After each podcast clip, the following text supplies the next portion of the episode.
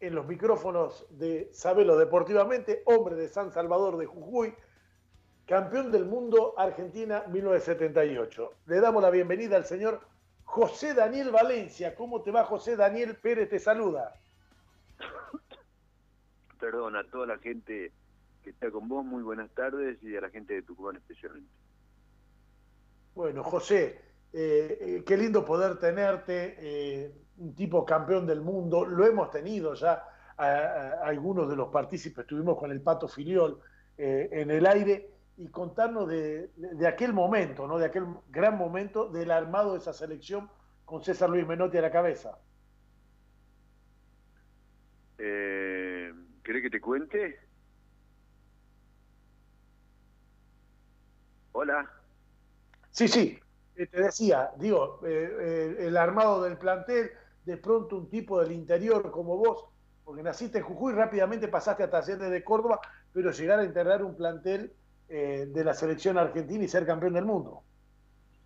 Sí, bueno, mira, yo estuve desde el primer momento que César tuvo la valentía, la visión de hacer este eh, la primer selección del interior, con jugadores del interior, que se, nos reunimos todos en Salta, y bueno, este yo fui partícipe de ella, así que de ahí empecé, después fue con la juvenil, la que ganamos en Tulón, que jugaba Pasarela, Tarantini, Gallego, Troviani, Valdano, es decir, una selección bárbara, y bueno, estuve en todo, todo el proceso de César y y feliz porque bueno este le dio la posibilidad al jugador del interior de integrar una selección este nacional hoy en día sería eh, muy difícil pero mm, gracias a Dios este existió un Menotti que le dio eh, la posibilidad al jugador del interior para para estar en una selección.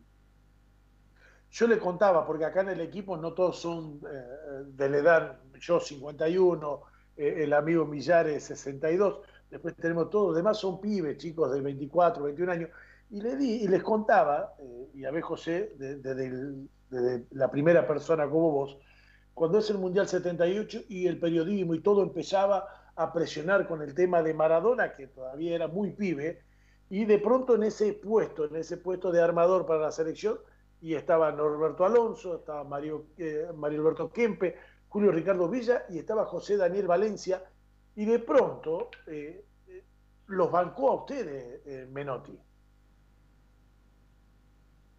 Sí, estaba Bocini, había un montón de, jugadores que era la época, creo yo, la mejor del fútbol argentino, donde habían realmente 10 este, muy importantes y que cualquiera podía estar en, en, eh, en ese lugar, así que, pero sí, yo creo que él lo dijo y hace poco también yo escuché un reportaje de él que nos comunicaron la semana pasada y estuvimos hablando y le preguntaron por qué había jugado, por qué fue la elección y bueno, él dijo que, que era una persona que, que en mi caso, que cada entrenamiento lo sorprendía porque él no sabía si era zurdo derecho, hablando en mi caso, ¿no?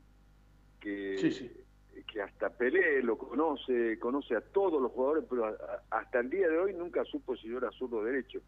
Entonces decía que yo tenía, aparte ya tenía como 25 eh, partidos internacionales, Diego recién estaba...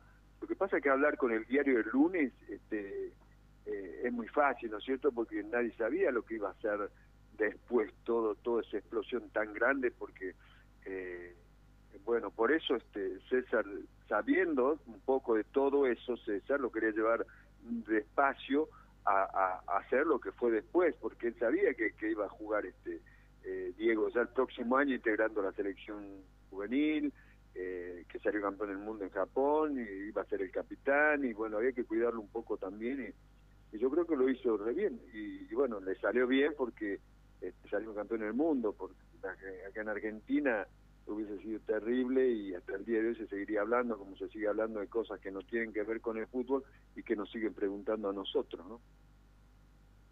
Eh, eh, Daniel, eh, José o Daniel, ¿cómo te decimos? O, el Rana. Rana es más familiar. Viste, porque por ahí te dicen, por el, por el, a mí por ejemplo todo el mundo, soy Daniel Pérez para todo el mundo, el Marcelo está de adorno Y por ahí hay gente que te dice, che, Marcelo, y vos seguís caminando, no le das pelota porque nunca nadie te llamó por ese nombre, ¿viste? O por ahí te acostumbras a un apodo y cuando te dicen por el nombre, seguís caminando, ni te das cuenta que te llaman a vos. Eh, Rana, tengo una frase acá que me pasa. Nosotros en el equipo, unos diseñadores gráficos nuestros, Javier Gaso, es eh, fanático, hombre jujeño, fanático, él está emocionado escuchándote en este momento y me manda una frase que tiraste vos en tu face, que dice, no les miento si les digo que al día de hoy disfruto más de una asistencia que de hacer un gol. Sí, es cierto, es cierto eso. Y, y aparte que lo dije, lo hice, ¿no? Es decir, eh, a veces, no a veces, siempre me costó como gente del interior este ese perfil bajo que todos tenemos y a veces me da vergüenza comentar algunas cosas, pero hoy ya estoy grande y, realmente lo siento así. Yo hice, hice goleadores a muchos eh, a donde jugué y, y, es cierto eso, porque yo disfrutaba más de, de, pasarme tres o, cuatro jugadores, porque era así, este, y dar el pase para que hagan un gol. Por eso yo nunca, no, yo no tengo muchos goles. Yo no disfrutaba eso. Inclusive hace poco viendo con mis hijos este, las pocas filmaciones que hay, un gol contra Irlanda, que yo levanto la pierna, perdón, la mano y la bajo y me, decían pecho frío mis hijos. Papá, ¿cómo vas a festejar así un gol? Claro, hoy se dan tres vueltas en el aire, eh, van toda la pista de atletismo dando vueltas, se abrazan con el que es el fotógrafo, qué sé yo, hace una coreografía, hoy en día es así. Pero bueno, yo la verdad que no lo sentía, yo sentía más eh, eh, la jugada que, que, que, otra cosa. Y hasta el día de hoy me pasa eso. Disfruto más eso. Vos, vos sabés que un día estábamos comentando, estaba comentando un partido en la cancha de San Martín, no recuerdo el rival, creo que All Boys. Y en el entretiempo lo sacan al enganche, que era un pibito de acá de la localidad de Trancas. Eh, y, le digo, pero ¿cómo lo va a sacar a, a Leo Rizzo? Y me dice, si no hizo nada. ¿Cómo que no? Le digo lo dejó tres veces a los delanteros mano a mano con el arquero y nada más. Ah, sí, le digo, y nada más. O sea que es una estupidez, ¿no? Lo dejaste tres veces al nueve frente al arquero. Digo, qué locura, ¿no? Sí, bueno, el fútbol de hoy este, es eso. Yo creo que la gente, el 90% le interesa más el resultado que, que el trabajo que se hace, que a mí yo veo eh, el Barcelona siempre, siempre, porque es el único equipo que me, encanta, me gusta y lo disfruto, porque tiene jugadores bárbaros. Así no ganen, ¿eh? pero me encanta verlos jugar, cómo salen. Eh, es decir, siempre me gustó eso. Y, y no, hoy la gente quiere este, que el equipo gane, a, lo que sea. Y, bueno, y así fueron este, desapareciendo los 10 y Hoy en día es a la carga barraca, vamos adelante y vemos qué pasa. A lo que salga. Pues yo te escucho a vos, a mí me encanta pasar dos o tres. Acá jugamos, obviamente, nosotros en la, Liga de Veteranos. Hay un muchacho, Carlito Zenaida, yo siempre lo reto. En este caso, el día que juegue con vos, si algún día tengo el honor y el placer, te tendría que retar también. Pero este tipo también le encanta gambetear a todos, viste, en, acá los veteranos de 50 ya no vale el offside. Entonces estamos con Ricky Solve, el gran goleador que tuvo San Martín, paraditos ahí adelante, el bomba Cime, y este pibe, eh, nada de pibe, tiene 50 años, Carlitos Cerade, gambetea todo y cuando llega al arco, en vez de convertir, él mira para dar la pelota para que lo haga el gol el otro. Digo, loco, deja de gambetearlo a todos que nos deja solo frente al arco, después lo remo y quedamos como unos estúpidos. Digo, ¿no? Qué lindo esto de, poder llevar la atada al pie como la llevabas vos. Sí, y, como te dije, yo no tenía problema. Y César Menotti siempre decía que yo estaba una milésima de segundo adelantado y eso en el fútbol es mucho, ¿no? Porque yo no necesitaba de, de esa a veces cuando son muy zurdos que, que buscan la posición para pegar la pelota. Yo si tengo que hacer un cambio de frente, lo hacía en el, en el acto y así sorprendía muchas veces porque no perdía, como dice César, ni una milésima de segundo. Y, y sí, y, hoy en día, vos fijate, yo lo he visto, eh, que, que los chicos que, que tratan de garbetear, a los técnicos actualmente no les gusta porque frenan el juego, porque eh, los retan, y le dicen morfón, por no decir otra palabra este, agresiva, pero... Eh, y bueno, y así al jugador le van cambiando su mentalidad, ¿no? Y, y hoy son más pasadores de pelota que, que, habilidosos. Y sí. Eh, Dani, eh, te voy a pasar con Daniel Millares. Tú, Daniel, yo, Daniel Pérez, Daniel Millares, Daniel Valencia. Estamos todos los Daniel. Si no se llama Daniel, no participa, señores. No. Daniel Millares, desde, nosotros estamos en Tucumán. Y Daniel Millares está en el partido de San Miguel en provincia de Buenos Aires, gran relator de Teis Sport Play. Dani, José Daniel Valencia para vos.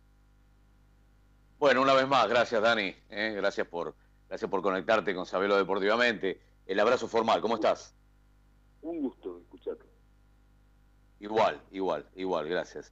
Y, y, haberlo vivido a este presente después de tantos años, eh, poder hablar contigo. Eh, yo no sé si estoy hablando con José Daniel Valencia el derecho o el zurdo, porque tantas veces lo escuché decir a César Luis Monotti, la verdad que lo veo entrar a una cancha de fútbol, lo veía entrar a una cancha de fútbol, yo no sabía si era derecho o zurdo. Sí, a mí también me entró la duda ya. en serio, porque me lo dijo así. Porque él decía que, que con Duccini entró. Eh, ¿Te acordás de, del señor este, Duccini, que era un, hombre muy. este que preparaba a, los chicos, trabajó en el fútbol.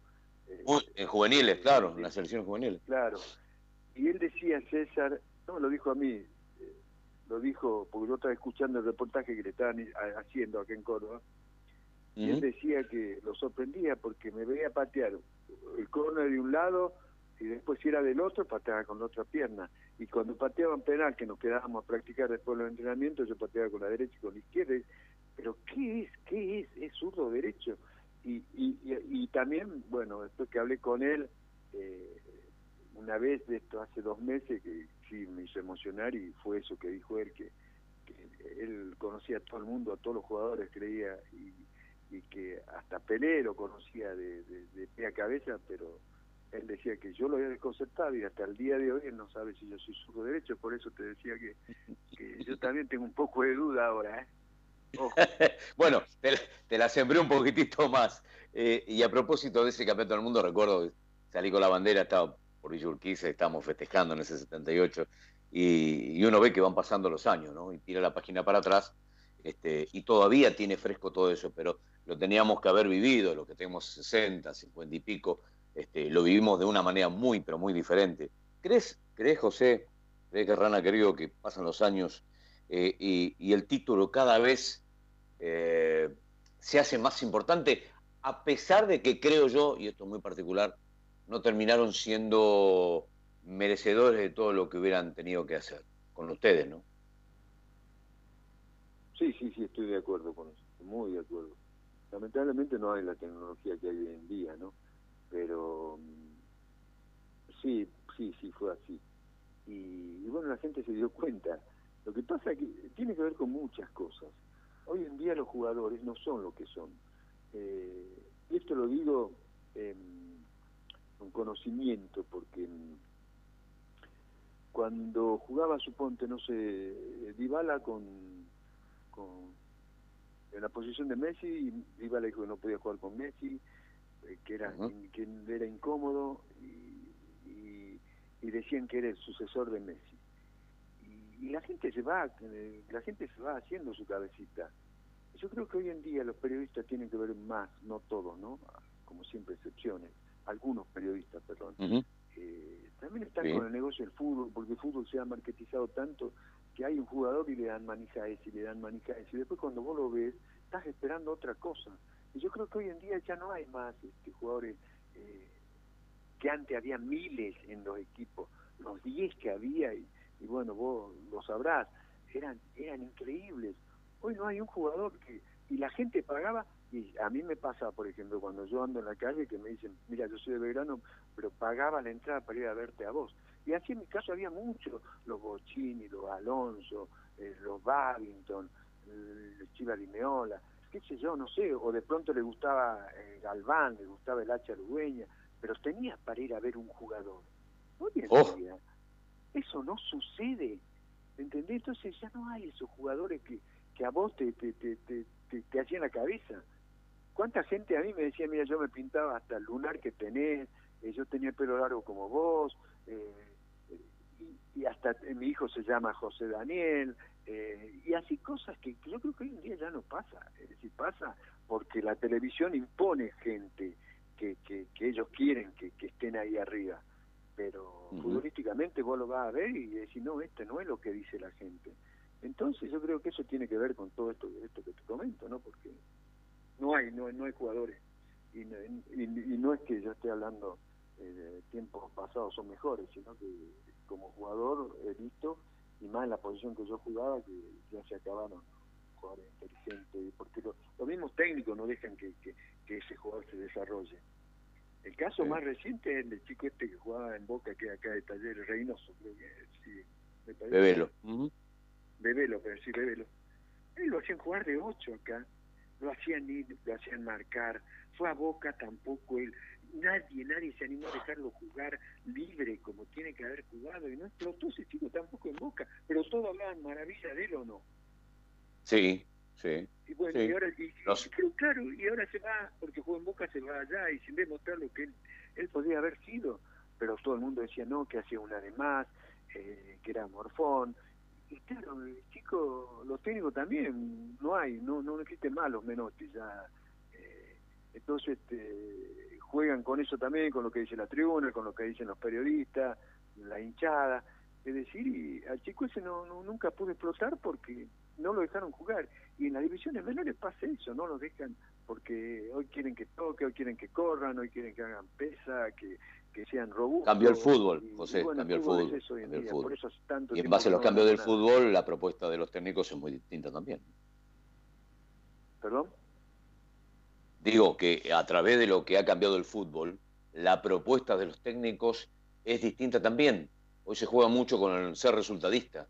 Entonces muchas veces pasa de largo la idea futbolística. La tenés que cambiar casi obligadamente. Sí, yo, pero tiene que haber un cambio. Yo voy a hablar ahora de verdad esto lo digo, quedé en una reunión pendiente con César para ir a verlo con esta escuela de entrenadores que tienen y que empezar a trabajar con, con los chicos del interior, pero chicos de, siete años, ocho años, ¿no? Porque lamentablemente hoy en día, y hoy peor, está hay muchos chicos que no se alimentan bien y que eso en el futuro va, va a tener su, su, su consecuencia. Y entonces yo creo que vamos, yo quería hablar y él va a estar contento de esto, porque eh, a mí me gustaría que empecemos a trabajar con chicos en Jujuy, en Salta, en Tucumán, en Santiago del Estero, en todo, en todo el interior. Yo creo que eso es una propuesta también que vamos a volver a las raíces, basta ya de... y ahora me llama la atención, de, que le ponen los chips a ver cuánto corre, cuánto cómo le pega con la derecha, eh, cuántas veces dio pase con la izquierda esas cosas que, bueno, eso no sé si es para justificar algo, está bien la tecnología, pero le enseñamos a jugar a la pelota primero a los chicos. Tengo dos anécdotas para que nos cuentes, dos en una. La primera, eh, compadre del Diego, el padrino de una de tus hijas. Sí, sí, de Mariene, sí, es, es la segunda de, de, mis hijas, las mayores. He visto tantas fotos por ahí que digo, alguna relación tiene que tener. Y contame la otra. ¿Es verdad que en aquel Argentina 3 Holanda 1 cambiaste la camiseta con Johan Cruyff y la perdiste? Sí, eso es cierto, pero no, no fue, no, fui a jugar con, con el Barcelona eh, en New Camp eh, y este, ah, bueno ahí cambiamos camiseta y, yo no sí, no, nunca fui un tipo de, ahora mi hijo me quiere matar, porque tengo un solo varón, imagínate. Claro, porque no puede claro, más cuando creció y se enteró de quién era Cruyff, ¿no? Ve mucho, sabe mucho de fútbol. No puedo creer, papá, porque bueno, muchas cosas. Yo tengo una sola camiseta que es del, de la, del Mundial 78, que no era, no era mía, era de mi mamá. Mi mamá falleció hace cuatro años y yo cuando fui a despedirla, bueno, me traje esa camiseta porque era, era, era ella la tenía y me la traje yo. Es la única que tengo y, después regalé todo, obviamente, porque siempre he sido un tipo, la verdad, en eso muy muy suelto de mano, ¿no? nunca le di el valor realmente que, tenía que tener este eh, eh, las cosas, ¿no? Porque eh, lo mío ya está, pasó y bueno, ahora sí, más por mi hijo que por mí, porque bueno, una camiseta está bien, era de Craig, pero ya está. sí, sí es cierto todo eso, pero no, no, no, no, no es que, la regalé sabiendo y hay mucha gente es que le escriben a mi hijo y dicen, mira, yo tengo una camiseta de tu papá que me la regaló, no sé, cuando vino, vino a jugar en Buenos Aires. Y así, cosas que, o de la selección, qué sé yo, no sé. Pero siempre fui así, ¿eh? es verdad. Y bueno, cosas que pasan. Yo lo hubiera extrañado hoy, pero bueno, no importa. Eh, hay, otra cuestión por ejemplo, sí, perdóname. jugadores que tienen eh, en, su, en, su, casa este, 200 mil cuadros porque cambian todas las camisetas. Es muy común eso, ¿no es cierto? Sí, sí. Bueno, yo no. Sí, sí, sí. Eh, hay un, si alguna vez va por Rosario, José, eh, como nosotros los, los redactores que vamos para Rosario comemos, tenemos un arreglo ahí con una gente amiga que, en la calle Córdoba y son muy futboleros, con pantalla grande y demás. Bueno, no hay camiseta que no esté allí, toda canjeada. O sea, venía a comer, no te cobro nada, tráeme la camiseta. Pero para todos los gustos, ¿eh? es una cosa hermosísima ver camisetas antiguas de talleres, de Racing de Córdoba, de Platense, de Atlético de Tucumán, de Estudiantes de La Plata, eh, no sé, lo, que te puedas imaginar, pero plagado. ¿eh? Es, aparte, es tan grande, tan grande, que da gusto porque empezás a recorrer la mirada y decís, uh, yo me acuerdo acá, y, unión de este partido, y te sale la conversación sin querer en un almuerzo o en una cena, este, por una camiseta de fútbol. a propósito de eso, a propósito de eso, eh, contame, ¿por qué no, no te quedaste festejando? Eh, porque digo, Mundial, eh, ganó Argentina, ese 25 de junio, todos festejando. ¿Le dejaste una nota al profe y te fuiste? ¿No festejaste con los jugadores? ¿Con tus compañeros? Sí, sí es cierto. o sea, el motivo, el motivo yo lo conozco, pero cuando este, leí de todo eso este, hace un tiempo, digo, no puede ser. Digo, o sea, todos los festejos yo entiendo, pero había otra cosa que te, que te movía, que te motivaba y dijiste, profe, y lo dejaste en hotel y te rajaste. Sí, sí, sí, sí, sí. Sí, la verdad que, extrañaba mucho, he sido muy mamero y eh, extrañaba todas esas cosas también porque, bueno, uno no olvida las raíces y, aparte de que lo quería vivir con ella y, con ellos, con mis amigos también. No es que, sea un desagradecido, simplemente que, que mucho, a mí tampoco las fiestas no me gustaban mucho, las reuniones así este, sociales, digamos, eh, que en ese momento siempre se vivía y que a uno siempre tenía que participar. Eh, yo quería estar con mis amigos, de pronto en, eh, en Remera, en, Maya, en Ojota, compartiendo esas, cosas tan, tan lindas.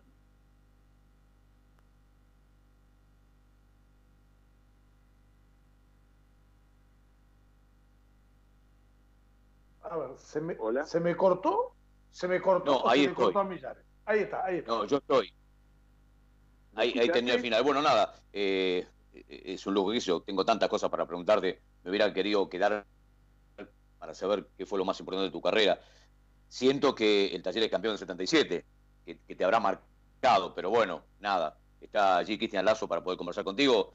Rana, decirte que te vi jugar, decirte que en algún momento te tuve que haber relatado, no lo recuerdo, pero eh, gracias porque han pasado muchos, ¿eh? ¿eh? creo que el Vasco Larticochea, muchos de, de aquella selección argentina Daniel ah, Killer. Importante, que, que es muy grande, Daniel Killer, sin ir más lejos. Gracias, Cris, este, por, por ayudarnos. Así que sos uno más. O sea, no uno más así porque sí. Eh, sos alguien más que nos dejó lindas sonrisas en el fútbol y no nos no teníamos que sacar la gana de poder charlar contigo. Te doy con lazo y te mando, bueno, te deseo lo mejor en la vida. Bueno, igualmente, muchas gracias. ¿Qué tal? ¿Cómo va, Rana? Cristian Lazo te saluda. Eh, quería volver un poquito a eso que hablabas de, lo que cambió el fútbol antes en el fútbol argentino y de lo que es ahora. Y hablar de un poquito de lo que es la selección. En su momento, cuando Dybala dijo, eh, le preguntaron si podía jugar con Messi, él dijo que no porque era la misma, eh, jugaban en la misma posición. En su momento también en una entrevista a Messi junto con Riquelme le hicieron la, misma pregunta y Román casi que respondió por él y le dijo, decí que sí, boludo. Eh, digo, en la, selección hoy no vemos que hay un referente, un, líder de vestuario. Eh, ¿Le estaría faltando eso hoy a la selección argentina? yo creería que, que no, porque en su momento decían que era Mascherano en la selección.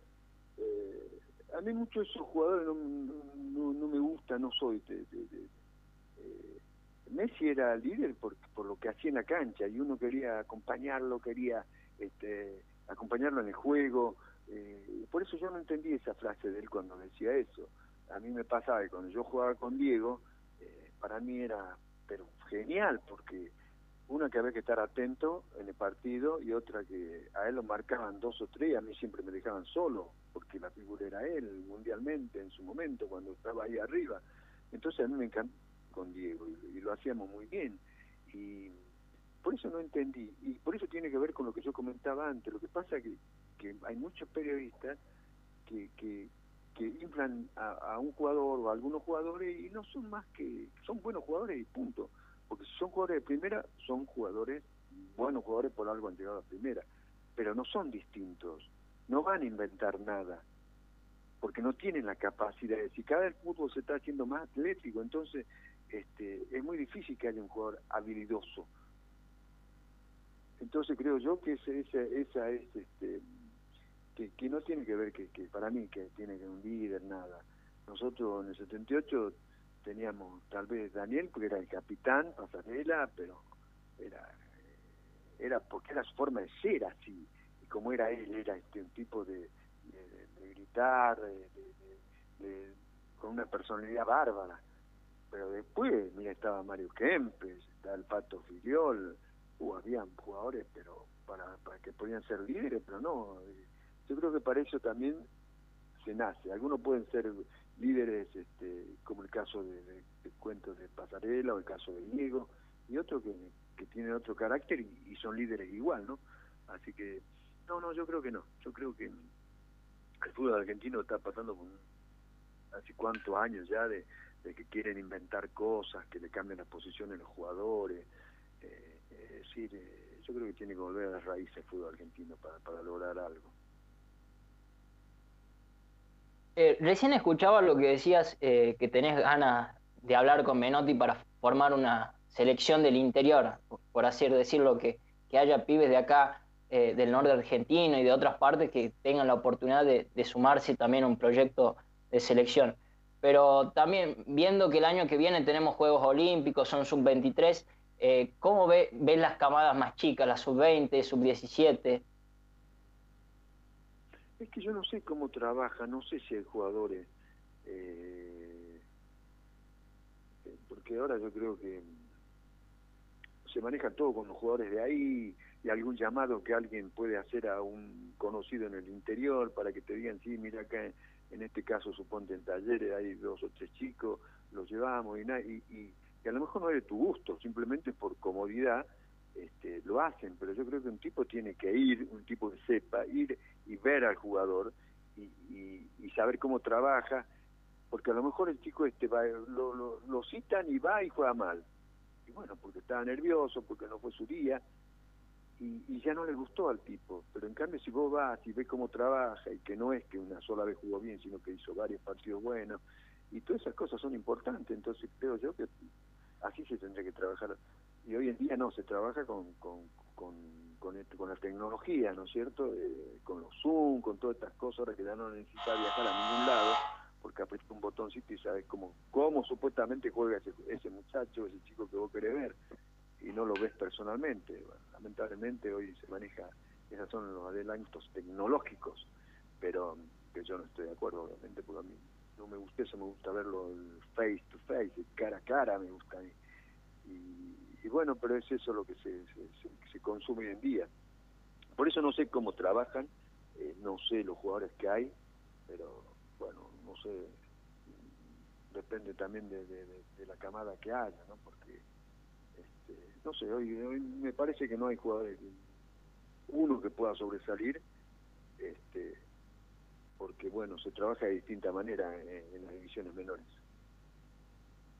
Es verdad, es verdad. Eh, le quita, hoy lo audiovisual le quita un poco más a lo presencial con respecto a este. La verdad, eh, Rana, eh, te agradezco por estos minutos, ya estamos sobre el final del programa.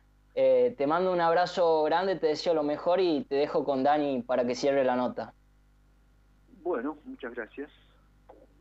Rana, la gente se comunica, la gente de San Martín, ¿sí? Sergio de Ciudadela dice, saludos al señor Daniel Valencia, un crack, y decirle que ojalá pueda desarrollar ese proyecto porque están matando al fútbol, cada vez se ven peores partidos, dice el amigo. Sí, sí, yo estoy de acuerdo también con él y debe ser este una persona que le gusta el buen fútbol.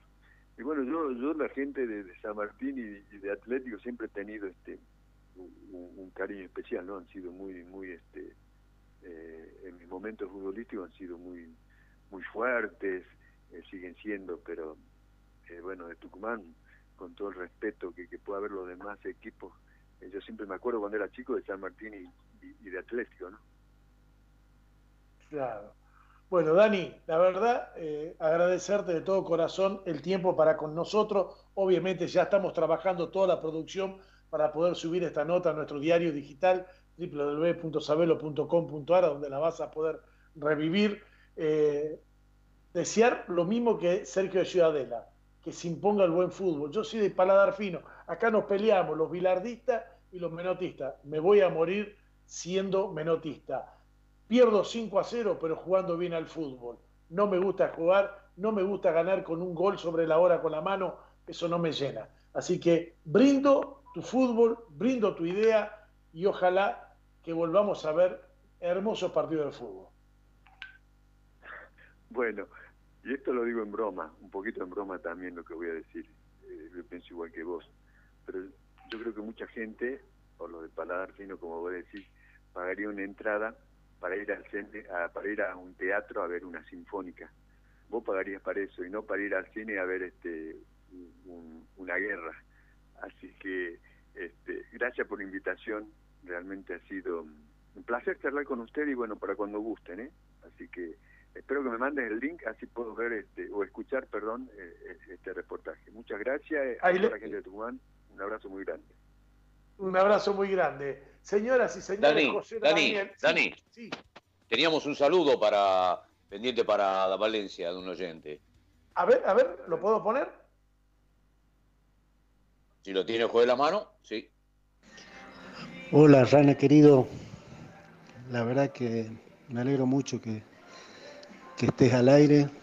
Este, la verdad que para mí es un honor, un orgullo grandísimo considerarte un amigo, eh, haberme llenado los ojos de tu fútbol y saber todo lo que te admiro y lo que te quiero, así que este, bueno, cuídate hermano, cuida a la familia, te mando un abrazo grande y ojalá que pronto nos veamos por acá, por nuestro Jujuy querido.